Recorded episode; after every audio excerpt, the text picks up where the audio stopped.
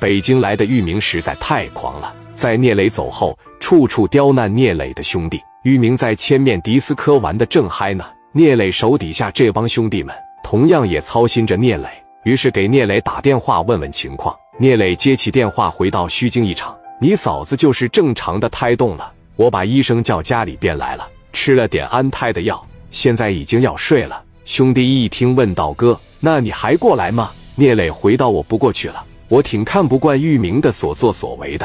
你们好好招待他们，你给兄弟们说一声，忍着点就冲我冲小猴了。”兄弟回道：“行，哥，我指定给招待明白，咱忍忍就过去。”了解完聂磊那边的情况，再看到了包房的玉明，将近三十来个美女挨个自我介绍，女孩们都特别特别懂礼貌。结果玉明看了一眼，说没别人了。任浩问道：“玉少，这三十来个一个也没相中吗？”玉明回到：“跟北京那可差太多了，去过北京的天上人间吗？行了，让他们都下去吧，咱在这消停喝点酒得了。”一帮女孩心里挺不服气的，就都出去了。任浩也跟着出去了。跟外面的兄弟嘱咐道：“千万别让任何人进来了。”然后就接着进去陪喝酒去了。玉明喜欢捉弄人，当时就说：“你们几个谁能喝呀？把这一瓶酒干了行不行？就算是给我表演节目了。”卢建强连忙摆手说：“不行。”然后几个人架着史殿林，史殿林不得不跟着喝。玉少，我来。我听你这话的意思，你的酒量也很大呀，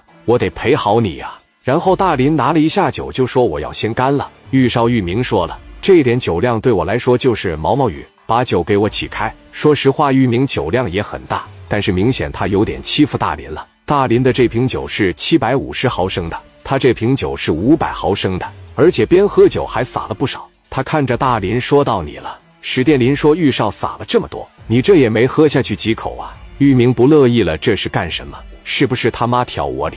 我喝了两口就已经够你喝七百五十毫升一瓶的了，我够给你面子了。”干了，他这一说干了，玉明旁边人也说干了吧。史殿林刚要喝，刘毅抓住大林的手说：“玉少，这一瓶子七十三度的，喝下去以后那不得上医院打滴流。这样吧，我们哥几个一块敬你，我们一人二两就干了，表表心意。欢迎你来到青岛，来把酒给我。”玉少就说了：“你们整这一出是他妈给谁看呢？